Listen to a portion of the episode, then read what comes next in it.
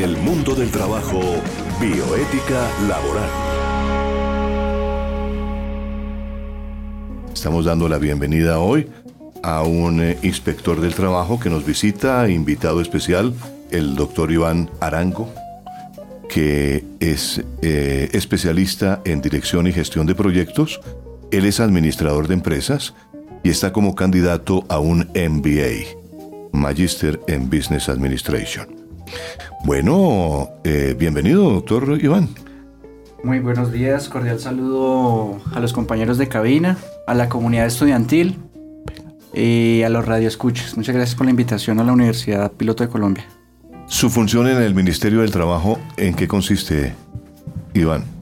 En función de velar por los derechos laborales y garantizar de que todas las normas se cumplan a cabalidad de acuerdo a las normas establecidas, tanto por el empleador como empleado. Con el equipo de El Mundo del Trabajo, encabezado por el doctor Gabriel Gómez, también damos la bienvenida aquí a Gloria. Gloria Patricia, muy Hola, buenos días. Tito, buen día para Como ti, siempre, para eh, todos. bienvenida a este programa. Claro que sí, muchísimas gracias. Vamos hoy a darle con toda, vamos a tratar el tema del trabajo infantil. ¿Cómo no? Y- Las y pues peores formas de trabajo infantil Sí, señor. y Las adolescentes. peores. Las peores formas de trabajo infantil. Y precisamente sobre el trabajo queríamos hablar aquí con el doctor Gabriel Gómez sobre este tema, porque en diferentes programas nos hemos referido al trabajo como tal. El derecho al trabajo es un derecho fundamental. Sin embargo, el Estado tiene la enorme responsabilidad también de cuidar el trabajo infantil, de eh, establecer unos, digamos que unas, normas para regularlo, para controlarlo, para no permitirlo en algunos casos. Y obviamente eh, en este programa vamos a hablar, teniendo en cuenta que tenemos aquí a un experto inspector de trabajo en ese tema, que nos cuente realmente Iván Manuel Arango Páez exactamente en qué consiste, en qué consisten las peores formas de trabajo infantil y adolescentes.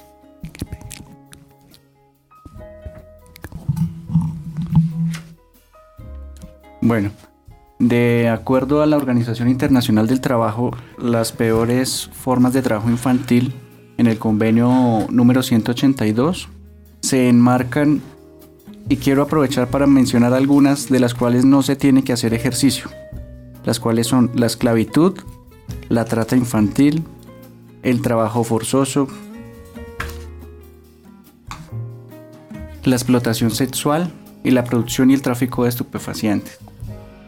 Ninguna de estas actividades están marcadas como lícitas y por ende estamos desde el marco del Estado. Yo quiero que la repitamos, Iván. Sí, señor. Sí, la esclavitud. Esclavitud ¿Qué, qué, en qué consiste la esclavitud? se da cuando una persona es propiedad de otra para quien está obligado a trabajar sin voz alguna en lo que se le seduce. ¿Y hoy en el siglo XXI existe la esclavitud?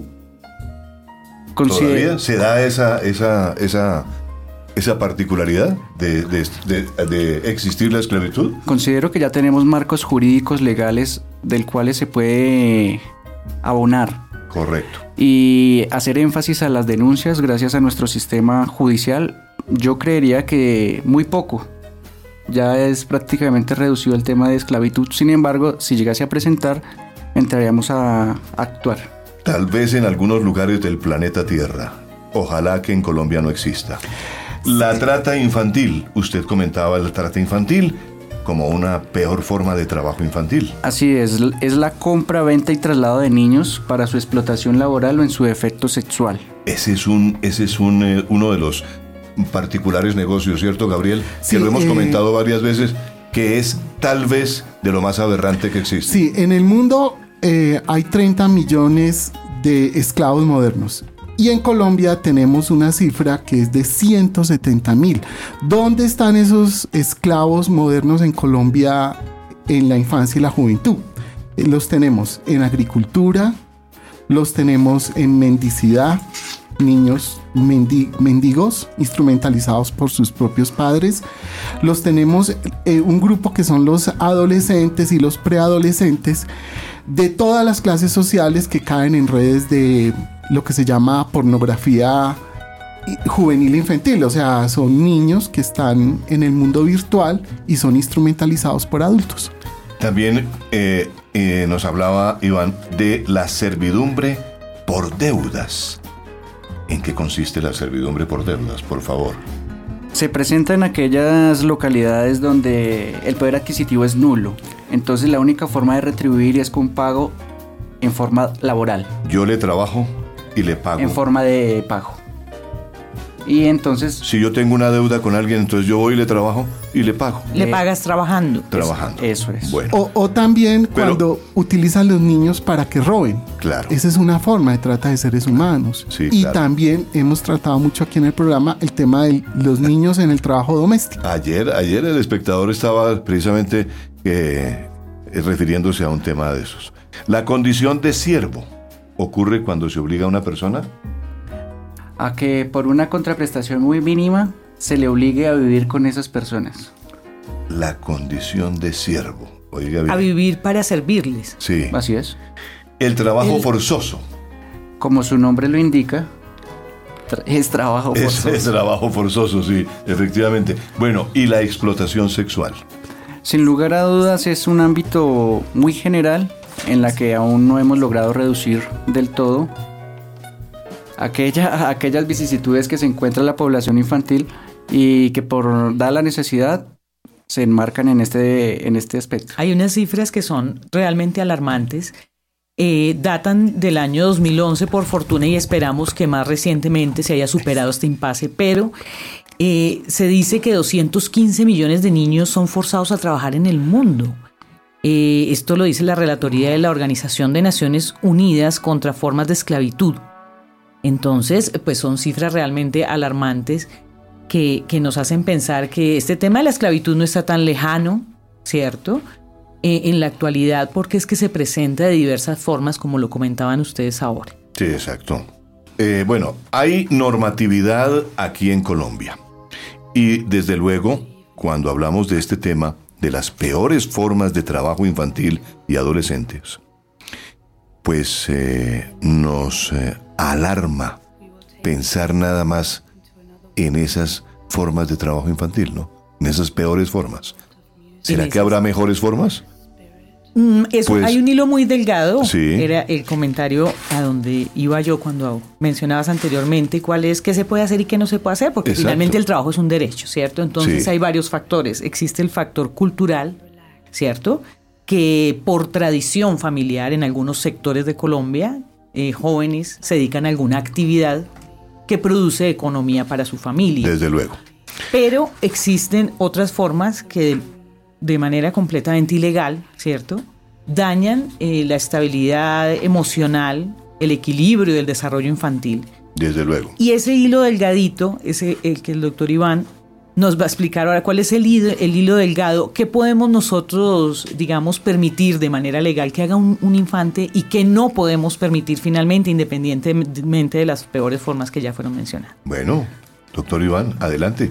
De hecho, en el marco de la prohibición, pues básicamente es evitar de que todos los niños e infantes sean objeto de obligaciones, de vejámenes, ¿sí? Debemos también tener conscientes que básicamente, producto de nuestra cultura, se ha marcado esta sociedad como una sociedad protectora, paternalista, sin embargo, dado los requerimientos económicos, nos hemos visto obligados a poner a trabajar a nuestros familiares en busca de un mejor bienestar. Lastimosamente, la normatividad manifiesta que no debemos poner a los niños a laborar por el contrario, debemos de aprovechar otro tipo de escenarios como lo es el educativo para que genere obviamente sus capacidades y potencialice dicho, dicho bagaje, dicha actividad por el cual quieren marcarse en su proyección profesional. Es decir, que cualquier actividad laboral que ejerza un infante debe de, de tener un permiso del Ministerio del Trabajo. Así es. La Los empresarios deben dirigirse a las direcciones territoriales del ministerio para solicitar autorización a aquellos empresarios que quieran a su bien tener a personal menor de edad para trabajar en, hechas, en dichas organizaciones. Pero a partir de qué, fe, de qué, de qué edad se, Ah. se permite una se per- permite que un infante o que una un, sí que un niño un adolescente. pueda un adolescente pueda trabajar de 12 a 17 años. Precisamente nosotros de- tenemos diligenciados, tenemos unos formatos para que se diligencien por parte de los empresarios en los cuales se enmarca pues la identificación y qué actividades debe desarrollar el niño, niña o adolescente. Igualmente el Ministerio de Trabajo cuenta con inspectores de trabajo para realizar dichas verificaciones y poder visualizar de que se están enmarcando dentro de lo, del marco normativo en cumplimiento eh, de las normas. Sí, hay, hay que precisar que la edad legal para trabajar en Colombia es 15 años, sino que eh, lo que habla el compañero Iván es de 15 para abajo los niños pueden trabajar en actividades artísticas, deportivas o educativas. Entonces es cuando el niño trabaja en televisión o en, o en muestras artísticas. Claro. Pero también tiene sus restricciones. De 15 para arriba, el ministerio da la autorización de trabajo, pero tiene unas restricciones, como cuáles. Por ejemplo, tiempo que debe hacer el adolescente en su jornada laboral es menor que la que normalmente tienen los adultos. Y fuera de eso, de la jornada laboral, también el menor debe combinar el estudio. O sea, no, no se puede dar un permiso de trabajo si el menor no está estudiando. Y además el ministerio, una vez da el permiso de trabajo, el inspector de trabajo debe hacer unas visitas para verificar las condiciones de trabajo de los ni adolescentes trabajadores. Para colaborar un poco con el tema de las jornadas de trabajo según sus edades, me permito acá decir que los mayores de 17 años máximo pueden laborar 40 horas a la semana. mayores de 17 17 años. años. Los adolescentes entre 15 y 16 años pueden laborar máximo 30 horas semanales. Los adolescentes entre 12 y 14 años lo autorizarán. La autorización será excepcionalmente y será establecida en el número de horas máximas sin que pueda exceder las 14 horas semanales. Semanal. Correcto. Muy bien, estamos en el mundo del trabajo y la bioética laboral aquí en Unipiloto Radio. Agradecemos la sintonía des- mm, de, ya y les agradecemos sinceramente que nos escriban a Unipiloto Radio y también a estos correos. Pueden ustedes comunicarse con el Ministerio de Trabajo. Cualquier ciudadano que tenga un problema laboral, una duda laboral, que necesite tramitar un permiso para un joven trabajador, se comunica con el arterisco 123 del Ministerio de Trabajo. Bien, hay formas de trabajo que seguramente se llevan a cabo en varias partes del país. La legislación laboral pues eh, se basa también en principios establecidos en la Constitución Política de Colombia, que establece realmente cómo debe ser regulada la situación del trabajo en Colombia, y es muy clara nuestra carta política, de tal manera que dentro de nuestro territorio vale la pena hablar, aprovechando la presencia de un inspector del trabajo, el doctor Iván Arango, para que nos cuente cómo es el manejo de la parte de las formas en el país. ¿Son iguales las formas de trabajo en el país?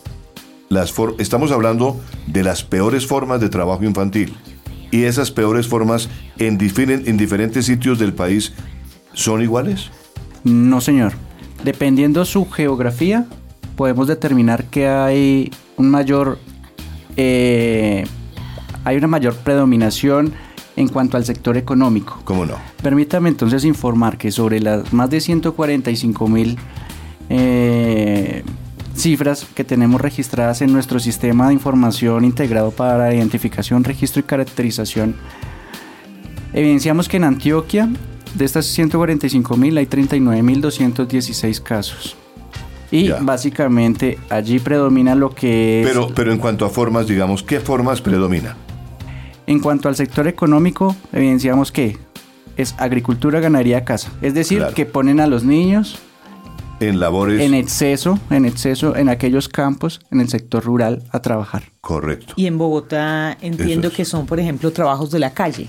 En, en Bogotá, En Bogotá. tenemos evidenciado que es sobre énfasis en el sector construcción y sobre explota y la industria manufacturera, perdón. Sí.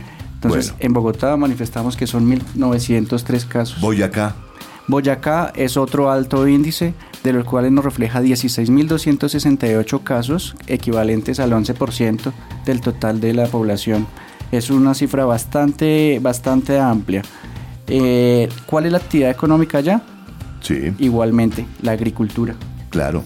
Es decir, son hogares que realmente crecen culturalmente dentro del pensamiento de que hay que crecer familiarmente para poder atender la labor del campo. En este caso, eh, digamos, eh, es corto entonces el alcance que tenga el Ministerio del Trabajo como, como digamos, eh, inspector y para prevenir estas peores formas de trabajo infantil. Realmente, ¿en- ¿con qué herramientas se cuenta en estos casos donde predomina la cultura de una actividad de parte de menores de edad?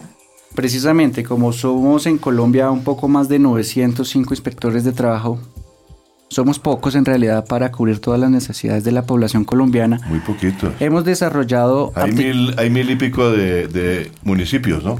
Hay mil y pico de municipios. Hemos tratado de articular acciones interinstitucionales y esto producto del decreto 859 del 95, en el cual se creó el Comité Interinstitucional para la Erradicación del Trabajo Infantil y la Protección del Menor Trabajador.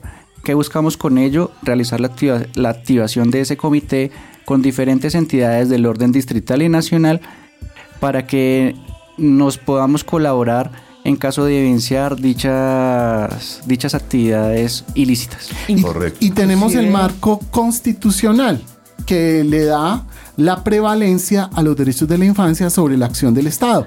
Ese es el artículo 44 de la Constitución Política. Existen también, Gabriel, qué pena interrumpo, hay empresa privada que se ha vinculado eh, por etapas con, con el gobierno para trabajar en estos temas. Por ejemplo, hay una empresa muy importante telefónica de que no vamos a dar su nombre, pero que ellos eh, a través de un programa, eh, de una aplicación celular, vincularon a personas eh, de carácter independiente para que registraran cuando vieran a un chico en la calle, tun, tomarle su foto, se manda a través de un aplicativo tun, y ellos lograron para el Ministerio del Trabajo en una época, hace unos cuatro, tres años más o menos, eh, recopilar una información muy importante sobre el censo de trabajo infantil en la ciudad de Bogotá. Entonces también la empresa privada ha colaborado mucho, pero finalmente pues el mensaje también es que este es un trabajo de todos, la erradicación del trabajo infantil es una responsabilidad de la sociedad como tal en corresponsabilidad con el trabajo que puede desempeñar el Ministerio del Trabajo a través de los inspectores.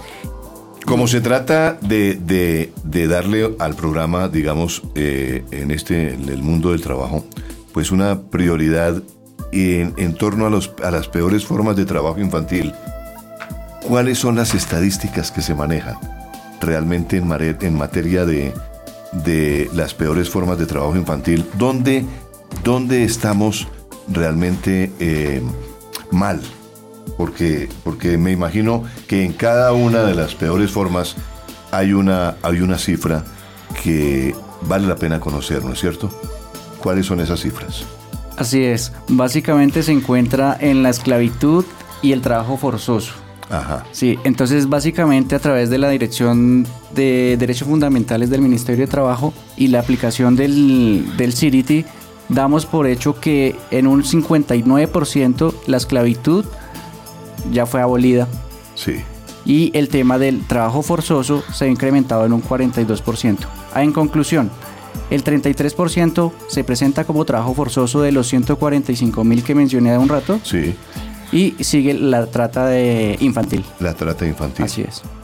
Es increíble, pero la trata infantil ha venido como en aumento, ¿no es cierto, Gabriel? Sí, y desde el punto de vista jurídico tenemos que aquí remitirnos al artículo 17 de la Constitución Política de Colombia, que, di- que preceptúa que la esclavitud, la servidumbre y la trata de seres humanos en todas sus formas está proscrita. La Carta Política de 1886 se limitaba a consignar, en Colombia no habrá esclavos. En el artículo 21 de la nueva constitución también se consagró que todos los ciudadanos se les garantizará el derecho a la honra. En ese orden de ideas lo que se está tratando de hacer es crear una política pública donde prevalezca la infancia y se pueda empezar a debatir sobre las formas invisibles de trabajo que nos es posible detectar fácilmente, como cuáles, las que están en la cultura de la pobreza. Y en la cultura de la pobreza, es que, eh, Gabriel, realmente, por ejemplo, el desplazamiento en Colombia ha generado mucha pobreza. Y el desplazamiento en Colombia, producto de la situación que hemos vivido durante más de 50 años eh, de, de conflicto, pues obviamente hemos tenido ese reflejo, ¿no? De que hay desplazamiento, hay pobreza y por lo tanto hay población infantil que está haciendo unas labores que son las peores formas de trabajo infantil. De mayor a menor, por ciudades en nuestro país, Bogotá con la mayor cifra. Cali. ¿Cuál es la cifra de Bogotá? Eh, estas, estas cifras, eh, la que hacía mención Iván, entiendo son 145 mil. 146 Correcto. Mm. Eh, en esa proporcional, en esa proporcional cifra, les voy mencionando qué ciudades continúan Cali, 67 mil, Medellín 60 mil, en aproximación, Barranquilla 46 mil, Bucaramanga 28 mil, Cartagena, Cúcuta, Ibagué, Montería, Pereira, Villavicencio, Pasto y Manizales con 9.130. Muy bien, ahí tenemos entonces esa información.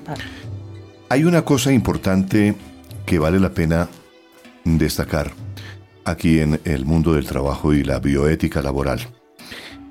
Se consideraría, por ejemplo, el trabajo doméstico de niños que laboran en el trabajo doméstico como trabajo y como una peor forma de trabajo infantil. Varias veces nos hemos referido al trabajo doméstico, a la situación que viven muchas familias colombianas, a los, eh, a los derechos que tienen los trabajadores.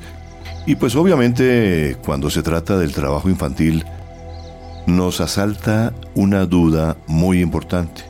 Si es considerada una peor forma de trabajo infantil el trabajo doméstico cuando es ejercido por un niño o una niña. ¿Qué pasaría en ese caso? Iván. De acuerdo al convenio de la OIT 182, no está enmarcada dicha actividad en el hogar. ¿sí? Pero sí debemos dejar a un lado el tema de costumbres, de cultura. Por su defecto, el que colabore en la casa no significa de que sea como una peor forma de trabajo. Pero estamos hablando en ese caso en el que se presta una colaboración. En que se presta una colaboración, digamos, familiar. Así es. O sea, está colaborando con su casa. Así es. ¿Cierto? Y así me enseñaron mis papás y no está enmarcado como una mala manera, una mala forma. Sí, una mala forma, ¿no es cierto?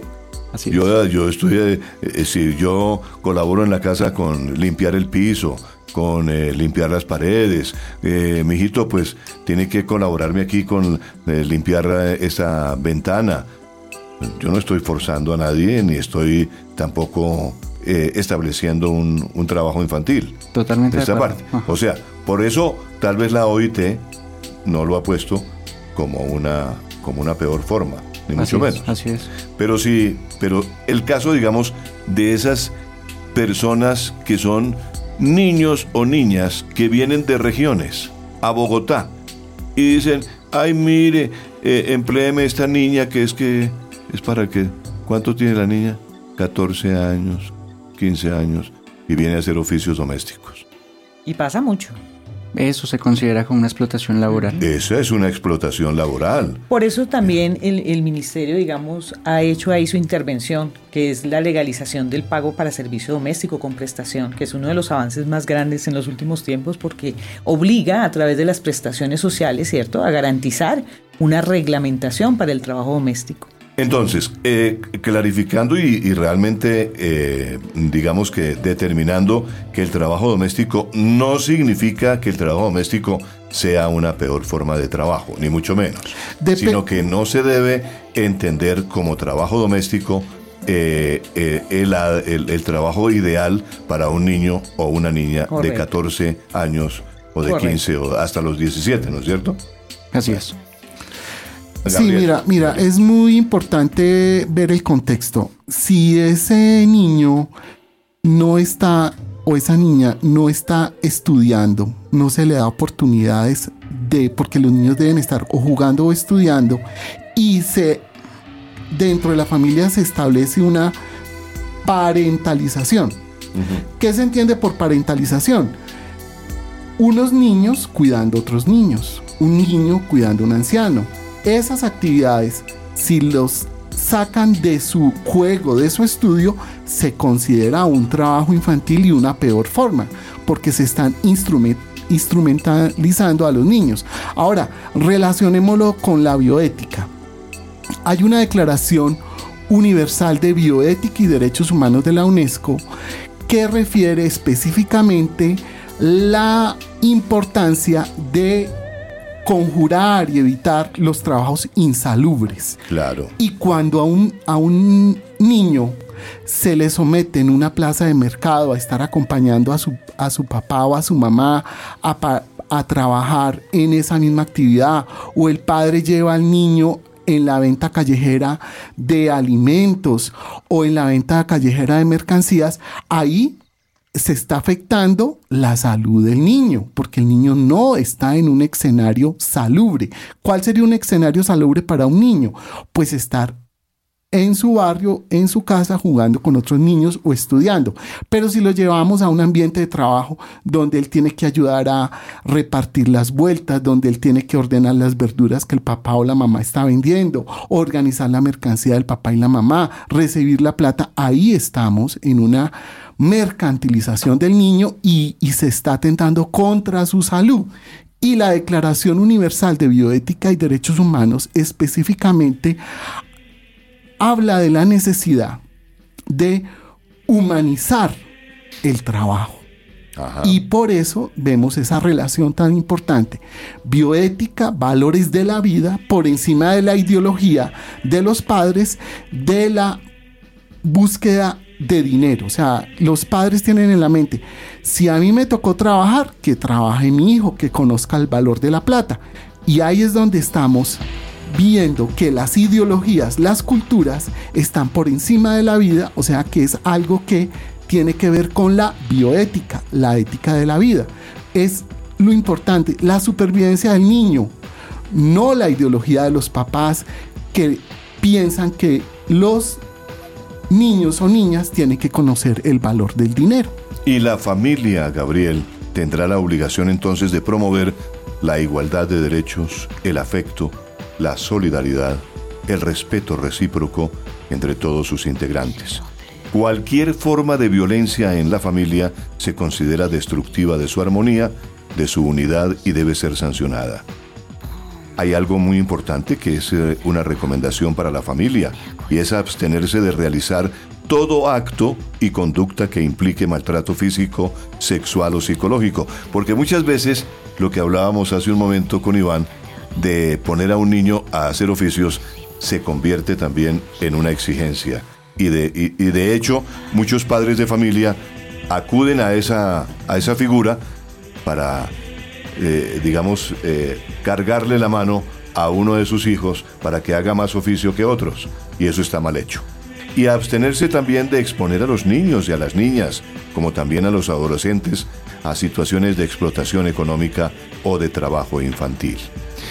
Bien, estamos en el mundo del trabajo y la bioética laboral.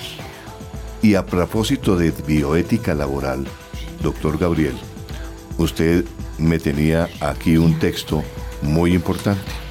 Sí, la bioética desde el trabajo, la bioética con el trabajo, la bioética por el trabajo, la bioética y el trabajo y la bioética en el trabajo.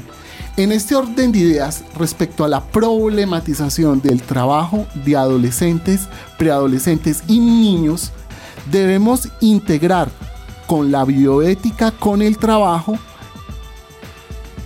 todos los valores, haciendo obligatorio unos mínimos de la ética civil para un saber hacer, incluyendo las consideraciones relacionadas con la dignidad de la vida que emerge con la vida misma, es la sustentabilidad humana que se va transformando a partir de todo lo que viene de las convergencias tecnológicas, las ciencias cognitivas, la nanotecnología, la robótica, la infoelectrónica y la genética.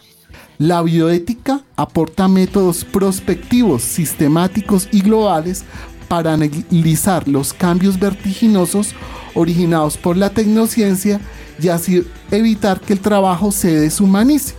¿Qué está pasando ahora con la alienación de los niños y adolescentes con los juegos electrónicos, con el internet? Y es donde aparecen personas especializadas adultas en introducir a los niños a unos mundos que son contrarios a su dignidad. Entonces es cuando vemos eh, esos adolescentes y niños desde sus hogares reclutados por depredadores sexuales y los utilizan en pornografía infantil y otras peores formas de trabajo. En esencia, en este programa hemos definido el trabajo infantil, las peores formas de trabajo infantil, les hemos hablado de las estadísticas, de las formas de trabajo infantil que son las peores, y les hemos eh, recalcado los temas eh, de la forma como la bioética laboral viene a reforzar y a reevaluar esas situaciones. De tal manera que en el mundo del trabajo y la bioética laboral aquí en Unipiloto Radio, nos hemos preocupado de entregar esta situación a nombre del Ministerio del Trabajo y yo los invito a escuchar más música con Estefanía. Ya volvemos porque les tenemos otro tema importante para terminar el programa con un resumen eh, sobre lo que hace el ministerio en relación con esas peores formas del trabajo infantil, cómo es que se solucionan los permisos, cómo es que se otorgan, cuáles son realmente las limitaciones en cuanto a permisos aprovechando la presencia de un inspector del trabajo, el doctor Iván Arango. Hay realmente una gran responsabilidad del Estado en el trabajo de políticas y de decretar y de analizar realmente la situación de estas eh, peores formas de Estado de trabajo infantil, en donde es importante, realmente importante, la acción del Estado. ¿Dónde cabe realmente la acción del Estado y cómo lo hace? ¿En qué forma? Ahí, para redondear y ya para terminar, yo pienso que vale la pena destacar dos cosas. Primero, se entiende que es un trabajo en donde hay unos eh, elementos, digamos, culturales, pero también se ha venido acrecentando el sistema de control. Eh, sin embargo, creo que vale la pena destacar que ya este tema no es raro para nadie, ni siquiera para los jóvenes que nos están escuchando esta hora. Todo el mundo ya habla de que a los jóvenes, a que los niños y a los adolescentes hay que protegerlos y mucho más en temas laborales. Claro. Doctor Iván. El Ministerio de Trabajo está haciendo una ardua labor y por ende propende por, el, por la protección de los derechos de los infantes. Es por eso que en todas las territoriales a nivel nacional estamos en la facultad de verificar dichas actuaciones. Es por eso que la invitación que realizo al sector empresarial o a quien quiera autorizar a que un niño trabaje menor de edad debe acercarse a las oficinas de la Dirección Territorial Bogotá más cercano Diligencia del proceso de inspección, vigilancia y control es un formato único nacional. Allí se enmarca básicamente la identificación del empleador, el tipo y condiciones de vinculación, los datos básicos del niño, niña y adolescente. Posteriormente, el empresario deberá dirigir una carta a la dirección territorial que le quede más cercana, estipulando los mismos aspectos que diligenció en aquel formulario para que nosotros como Ministerio de Trabajo a través de nuestros inspectores realicemos una vigilancia para evitar que se vulneren los derechos de los niños. Básicamente es lo más relevante en nuestra sociedad. Sobre el tema, entiendo que en la página del Ministerio del Trabajo www.mintrabajo.gov.co se puede descargar de allí el formulario de tal manera que las personas lo bajan, lo pueden bajar en sus casas o en donde esté, lo llenan, se dirigen a las oficinas del ministerio que están ubicadas en la carrera séptima 3263 piso 2 en la ciudad de Bogotá y de igual manera a nivel nacional, donde se encuentran las direcciones territoriales, cuyas direcciones también aparecen en la página web. Claro que sí. Y posteriormente ya es el empresario quien además también envía la carta al ministerio y ya con esta información el ministerio otorga la certificación al menor. ¿Qué pasa? El, el inspector de trabajo vigila. Muy seguramente quien solicitó la autorización obedece o llena todos los requisitos. Sí. Por ende no se impone una sanción. Ajá. Digamos, ese es el factor que lleva un control y vigilancia por parte nuestra. Claro. La invitación es igual a que formalicemos dichas autorizaciones, que no de temor, es un trámite gratuito. Por tal motivo pueden comunicarse a la línea 120 o al asterisco 123 para tener mayor información. De igual forma, eh, todos los ciudadanos pueden acceder a los indicadores sobre trabajo infantil en Colombia en la página del Ministerio de Trabajo, en el sistema de información más conocido como CIRITI, es un sistema de información integrado para la identificación, registro y caracterización del trabajo infantil y sus peores formas. Gracias, doctor Iván, por estar en esta, esta audición especial del mundo del trabajo y la bioética laboral. Aquí, en eh, Unipiloto Radio, la radio universitaria por excelencia, nos hemos preocupado por difundir este tipo de acciones que son importantes para la comunidad, desde luego, y por ello eh, también es importante, Gabriel, ya para terminar nuestro espacio en este día, hablar sobre el restablecimiento de los derechos. Hay una ley que es la ley 1098 de 2006, que es conocida como Código de Infancia y Adolescencia.